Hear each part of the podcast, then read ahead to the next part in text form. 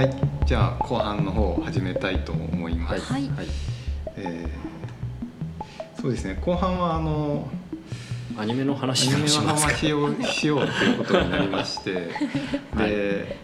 多分自分があの吉田さんのことをはい。知っ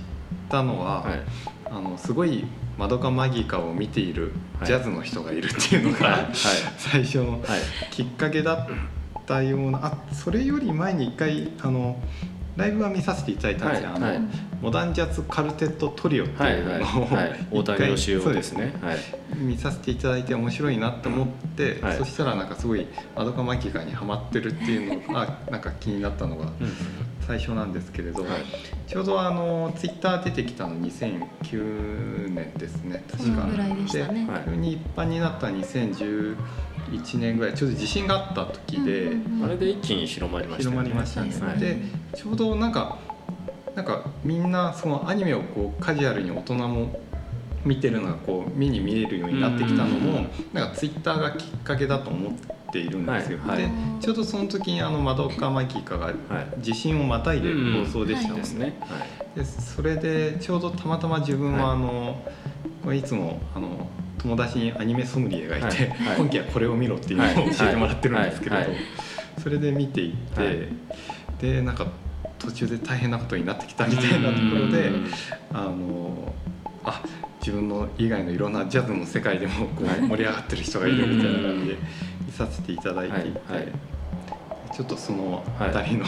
どの辺り面白かったかとか。あのマドカマジッカに最初ハマったきっかけも神林翔平さんなんですよねそうなんですね。あれまあ深夜アニメもぼちぼちチェックはしてたんですけれども、あのアニメファンとしては結構その90年代後半ぐらいから一回ちょっとあの地下に潜ってた時期があって、はい。でそれからじしばらくの間もあんまりたくさんチェックしなかったんですよ。はい。でそれがあのツイッターを始めた頃にそのツイッターのいわゆるあの深井霊ボットっていうのがいて、はい。これは神林翔平さんの「戦闘要請雪風」の主人公の深井霊はいというねキャラクターのセリフをあのなりきりで喋るはい。ボットだったんですけど、それが突然ね「あの窓かまりか大気」とか言い出して「何言ってんだこいつ」と思って「ええー?」と思って見たらあ面白いってなって。な何話ぐらいから。えーっとね、あれでも3話以降ですよね。3話であのマミさんがもうもういなくなったマミさんいなくなったんです。ところからそうそう。これネタバレして大丈夫なやあつですかだだ多分だあこれ聞いてる人はね多分大丈夫だと思う、う。んみんな見てで、そううん。あのーえーとかなって、はであの実はね私あの大体の作品が、はい。あの全て焼け野原になってから見たり知ったりするっていう そういうのがねなんかはい。運命的にあって、あの生まれて初めて聴いたジャズがジョン・コロトレーの「アセンションで」一番焼け野原。そう焼け野原。で「エヴァンゲリオン」をはい。初めて見たのがリアルタイムで見たのが最終回だった。本当焼け野そう原焼け野原。焼け野原でこっちはもうなんか全ての騙しが終わった後のあたりから見出して、あっという間に地震が来た印象ですよね もはう。でもうえー、みたいな感じで、もうなそれであの地震が来たあたりであの、まあ、ちょっと数々のあの文明の利器を駆使して、その 3, 3話以前を見て、あこうだったのねっていうのを知って、でそれからちょうどそのあたりであのあの頃何がすごかったってあのとにかくアンサヤがすごかったじゃないですか。って言って分かりませんよね。わかります。あの、えー登場人物のキャラクターのねあの京子ちゃんとあのさやかのこはい。のね、あのカップリングはいがもう一番熱かった頃で、はいでもう当時その震災であらゆるその、ね、ネットの状況とかいろいろ世の中一変してる中で、私は何をやってたかというとそれからずっとピクシブでずっと杏さやの画像ばっかりずっと漁ってて。あそうだそうなんですよ。これあんまり喋ってないですよ、はい。実はあんまり。これ初めて聞きでしょましたもう狂ったようにピクシブで杏さや画像ばっかりばっかりして見てて、でそうこうしてるうちにあれ俺ちょっとこのアニメ度が過ぎて俺好きだなってことを自覚して、はいあもう潜潜伏期間終わりって、はい。もうアニメに復帰しよう俺これで、はい。っていうんであれでもうギアをガーンと入れ直して、俺ちゃんとアニメの方にちゃんと復帰しますみたいな。アニメファン アニメファン宣言をもう一回しますみたいな。でそうこうやっていくうちにあのまあやっぱり最初はアンサヤでずっと探していくうちに、だんだんねそれが興味がシフトしてって、はい。あのだんだんホムマミにはまってったんですよ。はいはい。アンサヤからだんだんホムマミの方に行って、またニッチなところいもねそれ。うやっぱりそれは多分あの結局最初にあのジャズをやってた頃にあのジャズのいわゆるそのねあのビバップ的なものから、はやっぱりまあ聞き始めがアセンションだったっていうのもあるんですけどあのビバップ的なものから結局はなんかそういうフリージャズ的なところに興味がいったのと同じで、アンサヤのメインストリームよりもやっぱりそのホムマミの方になんか自分はシンパシーを感じるんじゃないかと、アンサヤもいいんだけど、はい。俺こっちのホンマミなんでホンマミにこんなシンパシー感じるんだろうと思って、ずっと辿ってってでアニメも何回も見直して、はい。分かったマミさんは俺だって思ったんですよ。それそれは今日初めて聞きました、こ俺はれこれマミさん俺だと思って、はい。なんか自らフラグ立てに行ってますけど。いやいやあのいやもうあのこのこの人のこのパーソナリティははい。俺だみたいになっちゃって、そうなんですよ。あの多分はい。肝心なところで俺こうして死ぬ人間だみたいな。あのはい。絶対なんか浮かれて油断して死ぬわ俺みたいな、はい。あのね多分あの、まあ、自分で言うのもなんだけど、あの多分戦闘能力は決して低くない。だけれども、多分そのメンタルとしての不安定さと、はい。あとはそのなんていうのかなそのある種のその弱さと、はい。であの肝心なところであの雑仕事が雑になる。一番ここで雑にやっちゃダメだろうっていうところで調子に乗って雑 雑になる。これ俺だと思って、はい。やばい。これだってこういうのはあの今まで音楽なんかで、あの自分は、まあ、かろうじて生き残ってるけれども、これで死んでもおかしくないような瞬間俺何回も経験してるわ、雑雑にやっちゃったせいでみたいな、ああこれ人俺だって誓いを込めて、はい。俺は今後もう一生マミさんを応援していこうと。で一緒に頑張りましょう、マミさんってとこまで行ったわけですよね。なるほど。その見立てがあったのを今初めてうん。なんか謎が解けました、はい、いやマミさんあれはねあの中では俺マミさんですよ明らかに。はいはいでうんなんかね後輩は知ってはくれるんだけれども、やっぱりどっかでやっぱりそのどっかでやっぱりその突っ込まれるところが必要になるんですよね後輩に、はい。後輩に突っ込まれてほ突っ込まれないと機能しない部分ってい。くつかあって、それはもう自覚してるんですけどああこれはホムマミだ俺、はい。みたいな。ホムマミ至上主義になったらそこからですよね。それでいうとあの新垣さんはホムホムあたりの立ち位置になるんですか？新垣さんはねあの中ではねなんだろうやっぱまどかじゃないかなと思うんですよね。へ新垣さんってのはやっぱ徹底した受け身なんですよやっぱり。ただ最後の最後に自分でゴンとギアを入れて、はい。あの全てをひっくり返す。あれはやっぱり新垣さん。はまどかですよやっぱりね。そそれも初めて聞きました、うん。菅大郎さんとかは大郎はねあでも大郎はねあれで見てやっぱりあのやっぱあんこじゃないかなと思うんですよね。あの男気といい、確かに。演奏もすごいそうそうそうそう。男気あふれますから。ね、でやっぱりどっか茶目っ気がある、はい。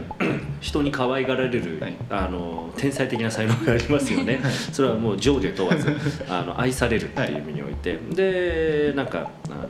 まあやっぱり基本的になんかすごくあの突っ張ってるように見えて、その実はすごく誠実で、うんあの優しさも持ってるってところも大郎はやっぱ杏子タイプだと思いますよね。それあともう一人だけ、はい。大谷さんはどのあたりですか？吉尾はねキュゥべえでしょ。キュゥべえあれ。キュゥべえ以外の何者でもないですよ。一番の。そう。フィクサーあれはもうキュゥべえですね。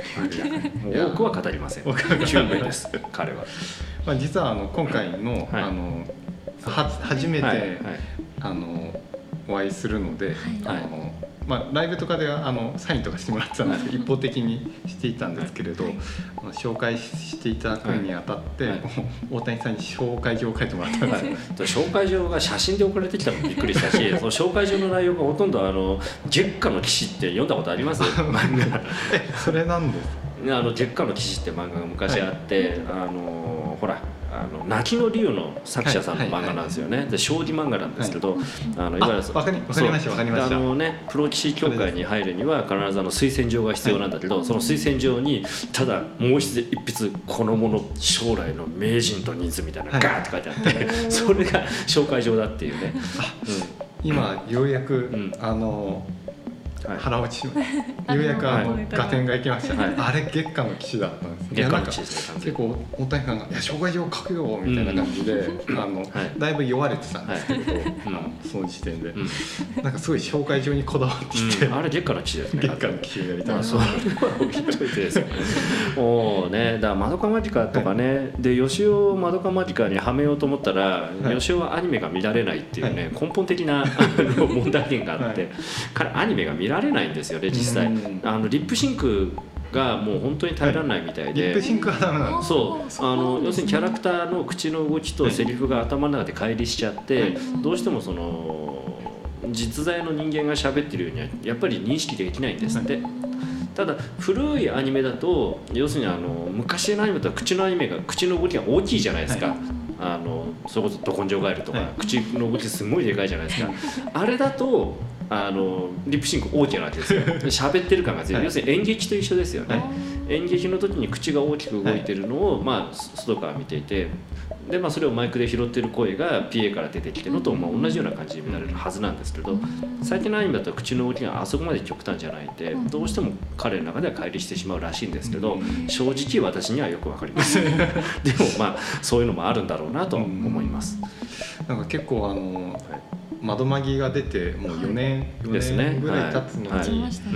こういつもあのツイッターの最後が、はい。はい。その日の最後はそれではティロフィナーレティロフィナーレですね。すごいなと思ってこのよほどずっとまいやもうマミさん一緒ですよ。あのもう生涯マミさん派でいきますね。あはい。あのだからみんなね口さがない人はどうせただの金髪好きだろうとか言うんですよ。なぜかっていうとあの推しのキャラクターはみんな金髪なんですよ。あそうなんですね。たまたまですけど。だあの今だったらあれですよ。ちょうど今だったらご中佐だったらシャロなんですよね。ああそうちょっとそれは僕まだ見てわかりますだから古く古くだったらエヴァンゲリオンだったら赤木律子さんなんですよ、あそう。赤木律子推しは、はい。なかなかレア見律ない子推しですよ。本当律子推しですよあのもうほ本当に俺ね律子さんむっちゃ好きで。あそう。なんですいやだからねやっぱエヴァ級ってすごくまあいろいろ評評価的にはいろいろ微妙なところあるじゃないですか、はい。エヴァ級はとにかくあの律子さんのあのベリーショートヘアが見ただけで、俺はもうあれだけで十分ですよ。あれを見るためだけのアニメですからエヴァ級は。はい。もう、100点ですそう。エヴァ級なんかすごい SF としてもなんかすごい面白かった、いや俺好きですよ。あの最初のうん、あ大のだってやっぱりなナディアが好きだったんで、はいやっぱり最初にあのニューノーチュラスのテーマで、はい。あのブンダーがねガーッと浮上するところはもう拍手ですよ。うわーっつって。で、はい、何やだとやっぱクレオパトラさんが？正解です。正解です。す。もう金髪ですよやっぱりね。そうそうそうそうそうそう。まあでもまあね いいんですけどたまたまです。完全に。全部たまたまです、はい。まあ、その証拠にねあのワーキングでは山田推しですからね。馬券見たことないです。あーあれはでもやっぱりじとめ好きなんであってでじとめで黒髪長髪だったら窓巻きだったらはい。どっちかっていうとホムだろう。そうホムホマだろうってなんですけど、そっち行かなかったんで、うん。まあルックスではないんですよね、そう。いうことをここで強調しておきたい強調してい。きましょう。あとはなんかあそうだ、うんそうそう。は原田知世さんの原田知世さんはね一緒ですね。これもね。原田知世さんだってそれこそ、はい。あのエヴァ級のベリーショートヘアのリスコさんって原田知世さんっぽくないですか？言われてみたらなんかでしょ？今いろいろでしょ？点と点が線につでながでしょ？き まあそれは単にルックスだけの話ですけど、知世さんはすごいですね、はい。やっぱりあれはもう神聖にして犯すべからずな、うん。もうあの聖域サンクチュアリーです。サンクチュアリー。はいいやもうこれ以上語ることがない。でも声といい音楽といい、はい。まあ、役者としてのね、素晴らしさといい。もうそれこそあのあのさっき言った音楽の空気感ですよね、あのそこに存在するってだけでそれが歌うにしろ、ん。あの演技にしろ、ん。何かその空気を生む印象を生むっていう意味において、もう SF 的な存在ですよね。時をかける少女はい以降出られていたからうん。そっからいやでもそっからですよもちろん。ただだあのやっぱり衝撃的だったじゃないですかあれは。あとはまあそれの前の狙われた学園のテレビ版もありますけど、うん。やっぱり狙われた学園テレビ版の印象がすごいでかいんですよね、でまあそれがまあ俺中学生の頃か、はいでそれでなんかあの角川から独立した直後とかはすごいやきもちしながらテレビを見てて、わあなんかまた路線がちょっと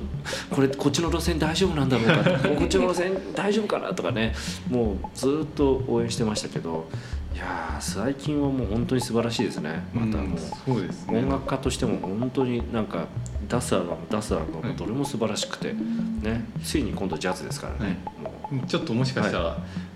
呼ばれるかも。いしれないやないでしょ。あの多分ね和橋のようなタイプのサックスはかあの原田知世さんは必要としてない。と思うんですよね。多分ですけど、うん。でもなんかそう言いながらもあの、はい。フルートもやられますよね、はいはい、あのフルートを始めたきっかけっていうのが、はい。あのフルートだったら友枝さんに呼ばれることもあるかなってあ そうなんです下心がね。あ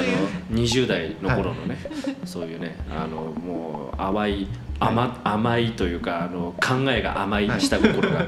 あのフルートを最初に吹かせたきっかけだったんですけどね。そう。いやこれもねやっぱりはい。あのララテンですかね。ブはい。ラジルのはい。ボサノバとかはい。の曲も確か吹かれてましたはいはいはい。なんかそれですごいこうやるとラテンっぽい音が出るみたいなはいはいはい。説明とかがあって、はいはい。いやすごい。なん全然原田知世さん。のいやでもまああまあそれは冗談としといて あのやっぱりフルートって楽器って、あれやっぱりすごく面白いんですよ。あれもやっぱり SF 的な楽器で、あのまあそもそもがね管楽器ってすごく SF 的なものなんですよ、はいどういうものかっていうとこれツイッターでも前から言ってるんで、まあ読まれた方もいるかもしれないですけど特にサックスとかクラリネットみたいに口の中に直接アダプトする管楽器ってあれ内臓の延長なんですよね。ああなるほど、だからここでもくっついてるから、はい。内臓がそのまま外に飛び出てるわけですよ、だから形も内臓っぽいでしょグニョグニョしてて、確かにでおまけにあれはじゃあ単体での状態だと何かっていうと、は機能する管じゃないですか、はい。で考えてみたら人間のようなこういう直腸動物、はい。あのまあ、古くはそのカンブリア爆発の頃からはい。面々と続くこの直腸動物の手の簡単に一言で言ったら機能する筒じゃないですか我々。は。確かに。だから管楽器と我々は同じである、で管楽器っていうのはつまり人類が最初に作ったロボットなんですよあれ。機能する筒。お確かに。そう。でその機能する筒を合体させることによって、はい。我々はサイボーグ化して、内臓を外に延長させて、はい。音楽を外に拡大していくわけですよね、意識が外に拡大していくわけですそう。い意識がね、はい。あそこから漏れ出てくるわけですよ、うんでその自分の中のそういう音楽という意識を外に拡大させるためのサイボーグ化するわけですよね。それで管楽器っていうのは SF だと思ってるんですけど、その中でもフルートっていうのが不思議なのはやっぱあの、エアリードっていうシステムってやっぱりいまだに100%従前には解析されてないんですよあね。そうなんですね。あのリード楽器とか、まあ、あのトランペットみたいな唇を振動されるのや、はい。そうしたものに関しては、まあ、理屈がいろいろできるんですけどエアリードに関してはまだまだ謎が多いんですよね。従前に解析されたとは言えないんですよ。だから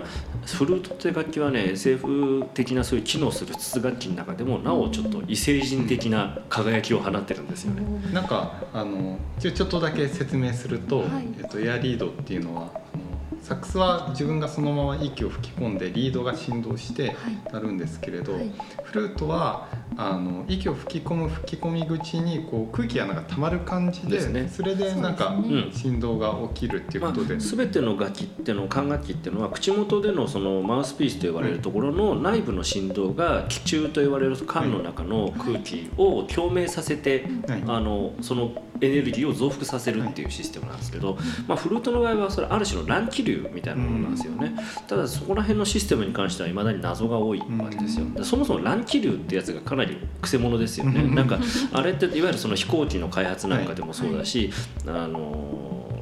まあ、古くはなんであれで揚力が発生するのかっていうね、うん。はい。そのそのまあ大きなあのきっかけだったのはその乱気流なんかの研究なんですけど、まあ、あのそういう意味においてもなんかあの管楽器の中でもフルートってやつのその物理現象的な面白さっていうのにははい。SF 的なものがうんあると、話をそれでアニメの方に強引に戻したいんですけど。あいいやいやいや。であのーさっきのちょっと「エヴァンゲリオン」なんかの話なんですけれども、はい。あのまあ、ちょっとなんかねさっきもその人工知能の話みたいなのをした時に、あのなんていうんですかねその「エヴァンゲリオン」とかって特にそのアニメとしてはその SF っていうところなんていうのかな？あの一般の人が考える、あ SF ファン以外の人が考えるはい。SF っていう意味においても「エヴァンゲリオン」はまあ誰が見ても SF アニメだと思うんですよね。まあ、あのその設定といい、そのアニメとしてのその見た目といい、はい。で、まあそう。用語もディラックのみとか出てきそうますそうそうそうそう。であれもある種そのまあなんていうのかな？その後のアニメのいろんな、なんていうんですかねスタスタンダードじゃないけど、はい。何かあれをまあちょっとどっかで基準の線に置いてそれと比較してみたいなところのラインを作ったエポックメイキングな作品じゃないですか。ででまあそうしたエポックメイキング的なアニメやあの SF 漫画作品たくさんあるんですけど、わしはやっぱりそういう意味では広角機動隊はすごく大きいと思うんですよね。であの、まあ、ちょっとあの、まあ、せっかくなんでその人工知能的な話と、そういうのをちょっとしていこうとちょっと思うんですけれども。はい、これあのそれこそ先ほど言った「ひどい TV」でも多分この話したと思うんですけど、あのそのグレッグ・ベアの考えるそのある種のその人間の知能というか、その人間のその意識の電子化っていうものと、広角機動隊のその知能と電脳化。の最大の違いは何かっていうところですよね。であの広角機動隊の電脳化には、あのゴーストっていう言葉がキーワードとして出てきますよ。はい。であのこれ何かっていうと、まあ、その人間を人間とたらしてたらしめる、まあ、あの魂みたいなものなんですけど、これやっぱり面白いのはあのグレッグ・イーガンの唱えるそのある種のねそれはもうディアスポラでも何でも、はい。電脳化の中にはあの魂の存在っていうのは一っかけらも出てこないわけですよね。あ確かに。魂の存在。ないでしょ。でそうディアスポラにおいても無数にその人間がコピーされてはい。分裂してってでいろんな宇宙船の中で同時に並行して存在してたりする。でそもそもが話の発端が、はい。あのディアスポラの一番最初のとこってあの親のいないつまり人間のその知性を介在せずにコンピューターが独自に人間を創生するとこから始まるじゃないですか。あで実はちょっとまだそこ読んでない、あそうなんですあでも大丈夫です。もうドア玉のとこなんで、はい。もうネタバレでも何でもないですよ。これ最初第一章の一番最初のとこなんで、はい。そこから始まるんですよね。で最初はそのどのようにして人間のそのあの意識というものが生まれるかっていうのをあの文章でシミュレートして書いていくわけですよ。ね。うん。そうすごい巧みで面白いんですよ。うん。であれでいきなりあのもういきなりページ閉じちゃう人もいるんですよ。最初分かりづらいっていうん。で、はい俺はねあれはね最初ラーメン屋でもうベロベロに酔っ払って「よーしラーメン食って帰るぞ」っつって終電で帰ってきてラーメン屋で酔っ払いながらラーメン待ってる間に読み始めて酔っ払ってる状態で読んだ方が頭入ってきますよね。おーあこれすごいと思って、あ分かる分かるみたいな感じ。でラーメン食いながら読んで、はい。であのそれをでもそのまま読んでいくと待てよこれで人類人間が作れるってことは、うん。これ要するに広角機動で言って言ったらゴーストの存在必要としてないよなと。はいであのーあそうかそうか。要するにあの海外のその SF と日本の SF の多分最大の違いはうん。多分そこにあの魂ってものの存在みたいなものをどう捉えるかっていうところじゃないか。言われてみたら、うん。急にうん。そん確かに魂をあんまり海外は描いてないことが多いですよね。それは例えば脳脳自体を分離させて、あの保存するとかそういう話においてもそうだし、あの肉体をすごくハードウェア的に扱ってる、はい。でその精神っていうものはその肉体のハードウェアにあの必ず宿るものであって、あのそれにある種のその不確定要素っていうものをあんまり入れないと。うん。で言ってみればそのニューニューウェーブ SF っていうものも、あのそれのちょっと表裏みたいなところあると思うんですよね。そこにしても実はそのあの自弁小説であるがゆえにより一層そこに魂ではなくて、はい。人間の精神はその脳の機能的なものであるってところを強調はいしますよね。それはバラードもそうだし、はい。あのフィリップ・ケディックもそう、はい。で日本の場合はそこになんかすごくちょっと曖昧な魂みたいな存在っていうものを介在させないとっていうのがどっかであって、うん。ところがそれがここあの十数年で変わってきてると思うんですよ。あのそれをちょっと感じたのがあのオーグレイトさんの漫画の「エアギア」っていう少年マガジンの漫画だったんですよね。エアギアはあれに出てくるその人間のありようっていうのは完全にイーガン的なんですよ。うんつまり魂の存在がなくていいんですよあれの中に出てくる電脳街あのボンホーツ街っていうそのあの電脳世界があってそこはあのそのエアギアと言われるそのえあエアエアトリックと言われるその、まあ、特殊なあのローラースケートみたいなものでそのローラースケートを使ってバトルをする漫画なんですけど、それのデータをあの集めておく電脳街があってそこには人間そのもののデータもそれで収集されるんでその人間そのものがその電脳世界にもいるんですよ。常にそのデータを提供した人間が。はいで死んだ後もそこにその人いるんですよね。であのでその後なんか誰が死んでもそこにもうあのその人がそのある程度までデータ更新したそのラインのとこまではいて、はい。それより後の人はいないわけですよね。でそれと同時にそれ随分昔のその人のデータのその人がそこにいたりとか、はい。でそこにはでもあのその人っていうのは実際に外にいるのにその人がその中にもいるっていうのはうん。おかしいわけですよね本来。ただその中ではすごいあの生きた人間として中で振る舞っているわけですよ。うん。で並行して存在してる。うん。このありようっていうのはあのただ一つ絶対の魂を前提にしていない。であの死んだ後もそこにいて「いやー死後の世界だからこんにちは」とか言ってるようなねそういう明るさっていうのはイーガン的であるっていうね。あちょっと一瞬。はあすいません。はい。また今再開します。はい。はい。えーそうそう。だそういうあのエアギアにおけるその、精神の扱い方っていうのはあの非常にそのイーガン的である。あの魂の存在を前提にしていないと。はい。で、あのーまあ、その逆で例えばその日本人的なものでその最後までギリギリまでその魂みたいな存在ってものをと問うてた作家さんももちろんいて、神林長平さんなんかもその割とそこら辺の微妙なところにうまく踏み込んでるんですよね。あの魂の駆動体っていうもうタイトルそのままのやつがあって、うんこれすごくいい小説なんでぜひ読んでほしいんですけど本当でそうあのこれこそそのに人間っていうもののあの実態はその精神なのかあのあ知性なのかうん。表層意識なのか魂なのかってはい。いうところに関してあのすごくデリケートなところをデリケートなまま扱ってるすごい面白いやつなんですよ。でそうしたことを書いた神林長平さんが後にその伊藤計画さんの書いたそのハーモニーに関してその人間の意識感情というものに対しての踏み込み方が甘いってことをうんあの今集合的無意識よっていう短編の中で書いてるんですよね。はいでそれに対する回答として炎上父さんの死者の帝国っていうのがあって、っていうのを踏まえて読んでいくと今のその日本におけるその人工知性の前にそもそも人間の意識とは何か知能とは知性とは何かっていうところに関して日本人の作家は海外の作家の影響をもちろん輸入しつつもまたちょっと独自な流れを今築きつつあると思うんですよね。モモデルを作ろうとして。るで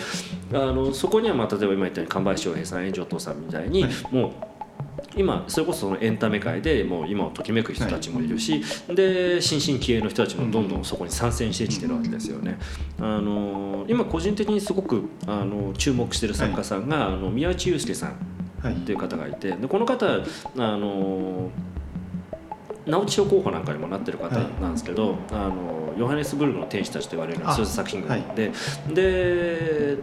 でですねあのただあのそうしたあの初期の短編的な作品から最近長編を1本出しまして「うんエクソダス症候群」っていうのが出たんですよね。でタイトルだけそう。は聞いたことが。これがねあのちょっとねすすごいですよ、はい。あのあのちょっとあの結構びっくりしたんですよ、うん。でびっくりしたっていうのはある意味逆の意味でん。それまでのちょっとある種そのなんていうんですかそれこそギアをガーンってトップギアに入れられたようなそうした衝撃がそれまでにはあったのがギアを落とした感じがあってあれって何このスロースロースタートみたいな感じではい。読んでて、ここからなんかギア入り直すのかなと思ったら、あの意外に結構淡々とうん。ストーリーが進んでいく小説で,、でなんだろうこれなんだろうこれと思ってい。まだにずっと引っかかっていて、うん。実は実はまだ全然結論が出てないんですけど、おそらくそれは宮内さん自身の今の多分その 本人のある種のそういうあ自分自身っていうものと向き合った時のはい。その偽偽らざるその重さだと思ったんですよね。うん。そのなんかあの自分っていうものをその客観視するんじゃなくて、主観的にその自分に内側に張り込んだ結果としてあのそんななんかエンタメとしての速度やそのトリッキーな速度を必要としないうん領域に踏み込んでそれは結果的にあのそれまでのの作品に比べてスピードを落としたように見える。だけれどもこれはひょっとしたらあの今もうそういう段階に来てるんじゃないかな。あのつまりあのさっき言ったその知性とは何か知能とは何かっていうところに関して、はい。あの精神とは何かっていうところに関してあの一回ちょっとギアを落とす視点も絶対に必要なんじゃないか、だからそれはあのもういろんな議論はあらかた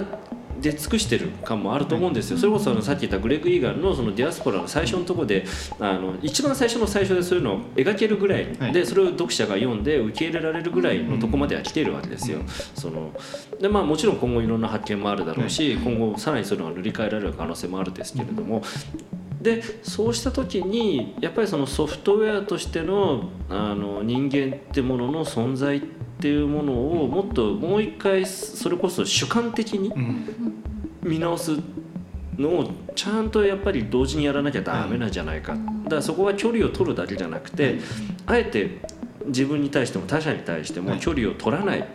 ところでその人間の知性や精神ってものを考えて、あのそれはさっき言ったそのボネガット的なとこですよね、うん。ある意味。うん。あの表面的に現れるその印象やはい。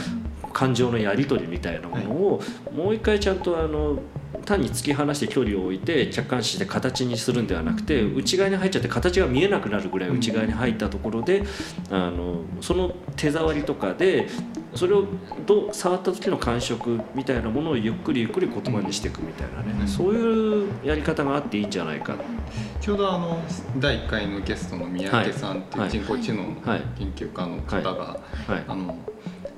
人工知能のための哲学塾っていうのを今はいやられていて、はいはいはいやっぱり人工知能、はい。まあ、今ディープラーニングとか、はい。あの認知はい。認識するっていうことに関しては、はだいぶ一個ブレイクスルーが出たんですけれどそれを下支えするそのまあ哲学といいますか,、はいなんかそのベースの部分をもう一回見直したいということでやられていてちょうどまさにまさしくそうそうだそういうことだと思いますよ。多分多分それがもう全部そういうあのそれぞれがあのたまたまかもしれないですけど、やっぱりその時代性というかシンクロするタイミングだったと思うんですよね。昔あのすごくあの私が影響を受けた、はい。あのジャズ評論家の加藤房夫さんはい。という方がいて この加藤房夫さんの著書で「あのジャズ最後の日」「ジャズストレートアヘッド」っていう本の他に「あの脳天気」っていう本があったんですよね。でこれは実はこの人はあのいわゆる神経薬理学者で、はい。今、えーどこで教えてるんだっけ？それこそ、えーどこだったかな？だ大大学で今、あの教えてらっしゃるんでちょっとあんまりうろ覚えで喋るとまずいよね。あ後でリンクとかもはい。はい。消えます。でこのはい加藤房夫さんのあのその脳天気という本はあのいわゆるほら今孤独のグルメで、はい。あのちょっとあの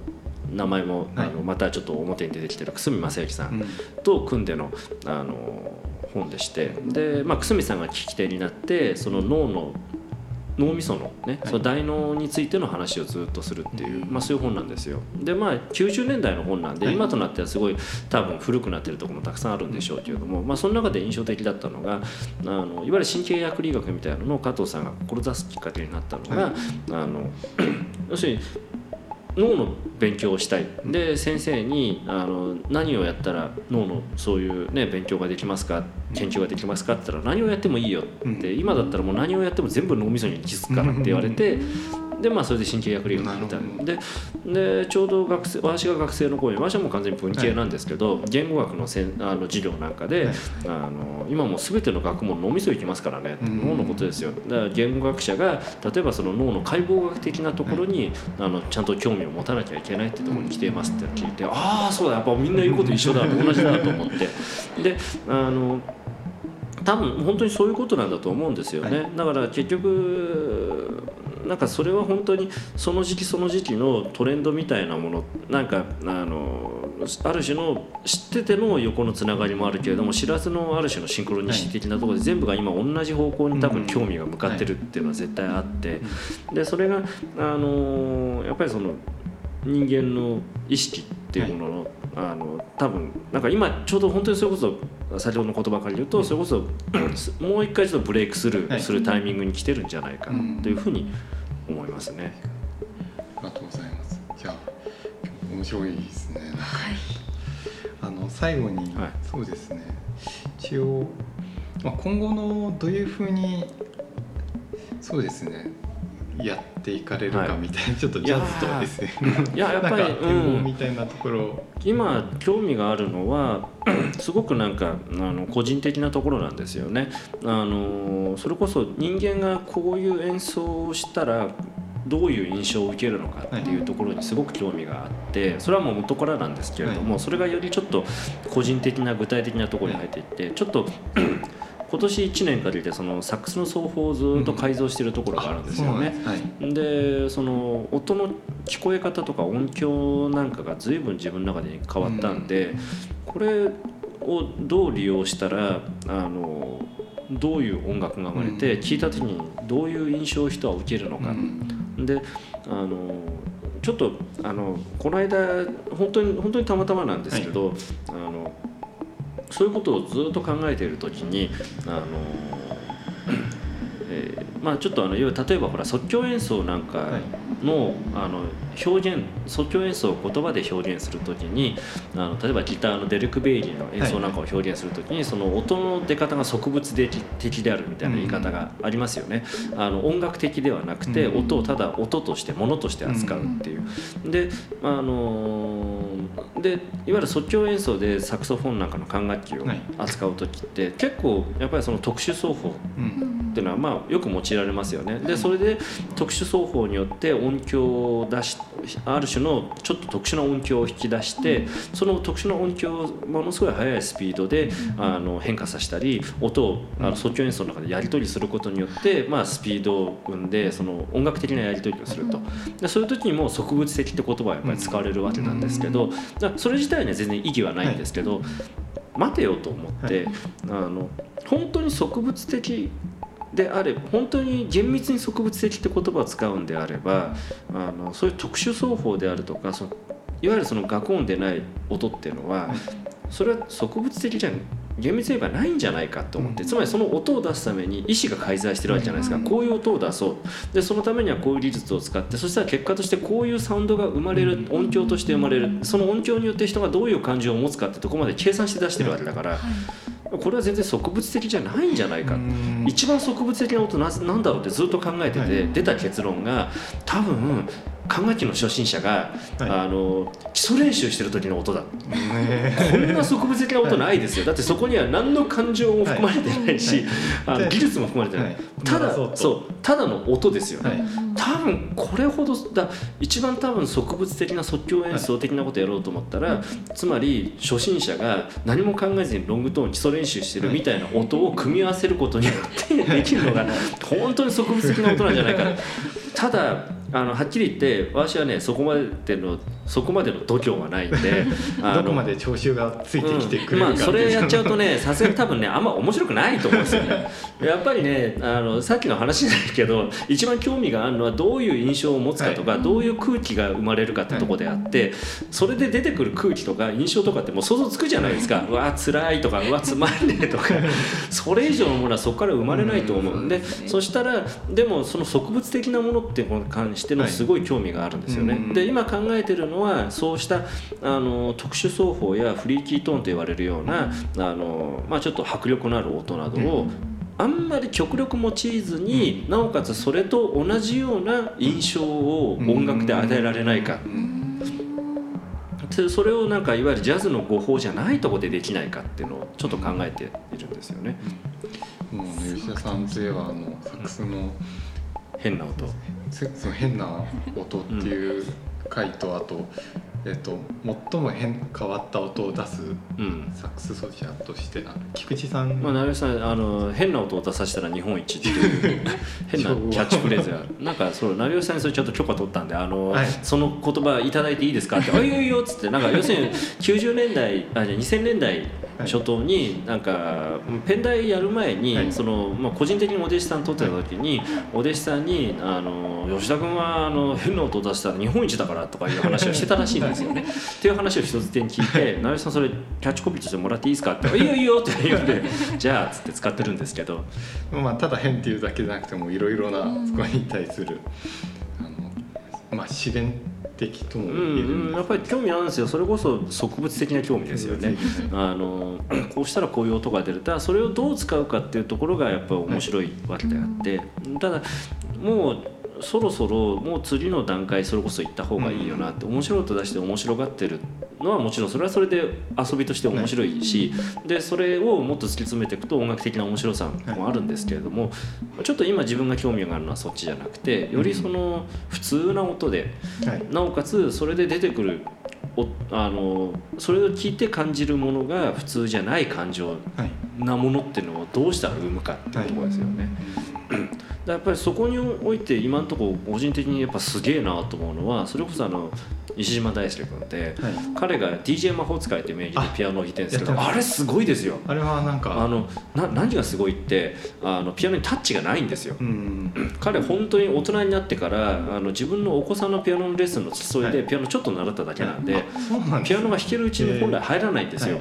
でもアルバムがちゃんと音楽として成立してるんですよね、でただピアニストとして聴いた時にはこれもう小学生のピアノと一緒のレベルなんですよ、うんタッチでタッチで言ったら、はでも音楽としてはすごい高いレベルにあるんですよ。あのつまりその音楽を聴いた時に何かの印象が生まれるうん。空気が生まれるってところによって完璧に音楽として機能してるんですよね。でその中のいわゆる学理的なところもまあ正直言ってそんなに難しいことは何もしてないわけですよ。でタッチも小学生レベルなのになんでこんな音楽としての空気が生まれるのかうん。一生生まれるのかってこれはすげえなと思ってそれがさっき言ったその植物的ってところと一緒なんですよね、つまり音楽的なそういう感情を生むところってのは必ずしもそのテクニックな部分ではない、ジャズミュージシャンってその辺が結構あのーまあ良くも悪くも大概偏ってるわけですよ、つまり演奏イコール音楽なんですよね、プレイすることが音楽であって、でそれの2つは不可分であると思い込んでんだけれども、実際にはそんなことはなくて演奏ニアイコール音楽ってのもあるし、演奏ノットイコール音楽もたくさんある、だからそれこそ打ち込みであるとか初音ミクであるとかだったら演奏ノットイコール音楽ですよね。でそれはあのなんていうのかなあのえーっとねいわゆるほらちょっと言葉悪いけど、はい。スクールカーストって言い方あるじゃないですか。ああり。ますはい。で クラスの中であの大抵スクールカーストが高いやつは、まあ、あの運動能力が高かったり、まあ、あのルックスが良かったり、はい。でもまあそれなりにセンスがいいと、うん。でまあそういう三拍子揃ってるのは完璧ですよね、まあ成績に関してはともかくとして。であの管楽器なんかにしろ弦楽器なんかにしろ、まあ、とにかくフィジカルを用いた楽器っていうのはどうしてもそのフィジカルの能力が、うん。才能がどっかで必要になってしまうわけですよ。ピッチでありリズムででありそうそう単純に体を体を使うことがある程度能力がないと、管楽器にしろ弦楽器にしろあれちゃんとうまく機能しないわけですよね。で、あのーそうするとやっぱりそのスクールカースト上位的な人がどうしてもその音楽の世界はい。で幅を利かせると。それが70年代80年代までの音楽の世界ですよね。その世界だと演奏イコール音楽でよかったんですよ。でないと音楽がアウトプットできないから、はでそれが、あのー演奏ノットイコール音楽の時時代になってきた時に、あのそうしたスクールカーストが崩壊していくわけですよ。でそうすると昔から演奏イコール音楽だった人はスクールカーストが崩壊してくんで、あの自分の立場が脅かされてみんなあれは音楽じゃないってことをね 適当なこと言い出すんですよ。なことねえだろ昔西洋音楽の世界ではそれもう何十年も昔にクラシックの世界で一回もう分化してるじゃねえかって、あの作曲と演奏が完全に分裂してる時代がかつてあっちゃんとねあの一回それを経験してるわけなんだから、はい。あのそこちゃんと分けて考えなきゃダメですよ。大丈夫。あのスクールカーストそれで崩壊しませんから あなたはあなたの立場を守ってりゃいいんだからと思うんですけど、あのーでもまあ演奏イコール音楽だと思ってる人というのはたくさんいる、でその中で演奏ノットイコール音楽っていうところをどんどん突き詰めていくと、実はノイズミュージックがやっぱり最たるところなんですよね、でノイズミュージックってあれまあ正直言えば楽器さえあれば小学生でもできるじゃないですか、やるだけだったら、でそれでじゃあ何が競われるのかってこれこの間あの四谷のジャズ喫茶のイーグルのマスターがすごい絶妙なこと一言言ってて「いやーノイズってやっぱりすごいんだよね」ってね「あれって技術でごまかし効かないからセンスしか出てこないよね」っつって。これやっぱりそういう意味ではスクールカースト最上級ですよ、あのそれはセンスを競うんであれば、もうあのそこまでの努力とか全部無にしつつあるわけですよ、あの一生懸命勉強ができてもセンスが悪いからおしまい、はい。であのジャズってそういう意味においてあの少なくともフィジカルのところはともかくとして、勉強すればある程度のところまでいけるわけですよ、音楽理論をちゃんと勉強してフレーズをちゃんと反復練習して、でその努力とあのそういうフィジカルのトレーニングと勉強とを、はい。まあ、あの重ねていくとある程度のレベルまでいくんですけどノイズはねそれ一発でひっくり返しちゃいますからね。こんな恐ろしいものはない。クラップラーバキで言ったらあの花山薫ですよ。あのもう空手家のはい。もう長年の修行を、あの腕力腕力とその握力だってぶっ潰す。あれですよね。でこれノイズのそういう恐ろしさってあるんだけど、あで話がこれ着地するんですけど DJ 魔法使いノイズなんですよだから。あノイズなんですそうねあのピアノは。ノイズのそ実は普通の音楽のふりしたノイズうノイズなんでですよあれはすごいですよ。なるほど。西島君の漫画って考えてみたら彼の漫画もノイズですから。ね、はい。あの大友克洋さんの漫画と昔比べたことがあって、はい。初期の大友さんの漫画って背景が白いんですよね、うんでも大友さんはそれをあの書いてなかっただけで、うん後でそこに対して背景を書き込んでいくと、はい。あの要するに「アキラ」みたいになっていくわけですよ。でそれは省略されてるだけだってあの白いところっていうのはあの後に何かをはめ込むことも可能なんだけど、同時にその西島君の絵の白さっていうのは、あそこ実は何もはめ込めないんですよ。うん。あれ白いのが塗ってるのと同じなんですよね。白い背景なんですよ完全にだ最近の彼の漫画って背景が黒いのも多いんだけど、うん。あれと一緒なんですよね。真っ黒のベタにも何も、うん。あそれ以上描きようがないじゃないですか。単に黒か白かの違いで、でこれってなんだろうなと思った時にあノイズだと思ったんですよ。後ろにずっとホワイトノイズがガーってなってるのと一緒なんですよあれ。あの後ろにはホワイトホワノイズイトノイズがが流れてるんだガーッと流れてるんですあれは彼の漫画もやっぱノイズでうん。考えたら彼もねその漫画家っていうか画家としての修行をしたわけでもない、やっぱ絵ももうセンス一つだけではい。勝利してるわけですから、あれ完全に西島大輔はノイズん。漫画家でノイズミュージシャンですよね。いやこれもすごい。新しい視点ですね。腑に落ちましたねなんか。だからそうそういうのってのはやっぱりなんかすごく興味があって、でただそのやっぱりその西島君みたいなものってのは本当の天才じゃないとやっぱりできないんですけど、あのまあ、そうではないあの私はなんかそういう意味ではあの割とこう見えてあの努力派なんで あのフィジカルもそうそうです、うんあのうんまあ、フィジカルはもともと多少はねそれをできないとやっぱり考えてたら演奏できないんで、フィジカルの能力は、まあ、運がいいことに多少はちょっと恵まれてたっていうのはあるんで、まあ、その才能は生かすにしろ、はい。あのまあ、それを生かした上でもっとそういうあのノイズ的な、うん。つまりそのホワイトノイズがホワイトノイズ的ななもうここ何かその技術的なとこじゃないところっていうのをしかもそれをもう一周させて、あの今今ちょっとそうやって双方の改善改良を取り組んでるっていうところのその肉体的なその努力やい。そういうところであの出てきた音はがい。ただの音っていう。ねはい。そうそういうのをねやりたいんですよね。すごい。なんか今ちょっと今の流れはあんまり SF の話は出てこなかったですけどでもなんかつ十分に。なんかすごい SF 感のある。うん、あのやっぱりその印象を生むっていうところなんですよ全部。はい。それは同じだと思うんですよね。であの SF って俺は多分ね本来その物語を楽しむものではなかったはずだと思うんですよ。それはシチュエーションを楽しんでハラハラドキドキするものであるとかあるいはその中で描かれている世界観を楽しむものであるとかあのもっと言えばその論文を読むようなものであるとかただあのそれはどれをとってもそこで得られるものっていうのはあのやっぱりある種の印象や感覚なんですよね。でそれはあのその人のその後のその世界の見え方なんかに関わってくることでそれを本を読むことによってそれは物語じゃなかったりしろ世界の見え方や視点がどんどん変わっていくわけじゃないですか。でそうしたことを音楽でやりたいんですよね、うん。つまりその音楽を聴くことによって世界が違って見える、はい。違う視点で世界を見ることができるって、まさにそう。うん。SF 読んでっていうのとそう。そうそう。そういうことを音楽でやりたい。だからそのためにはあの今言ったようなことを考えて問い続けなきゃいけないんじゃないかなと思っています。とても面白かったです、い、やこれ何回も撮れるぐらいミスでした。本当ですよね。ありがとう。はい。割と時間的にもちょっとオーバーしちゃいましたが、はい。ええ全然大丈夫です。じゃあ今日はありがとうございました。ありがとうございましありがとうたご。ざいました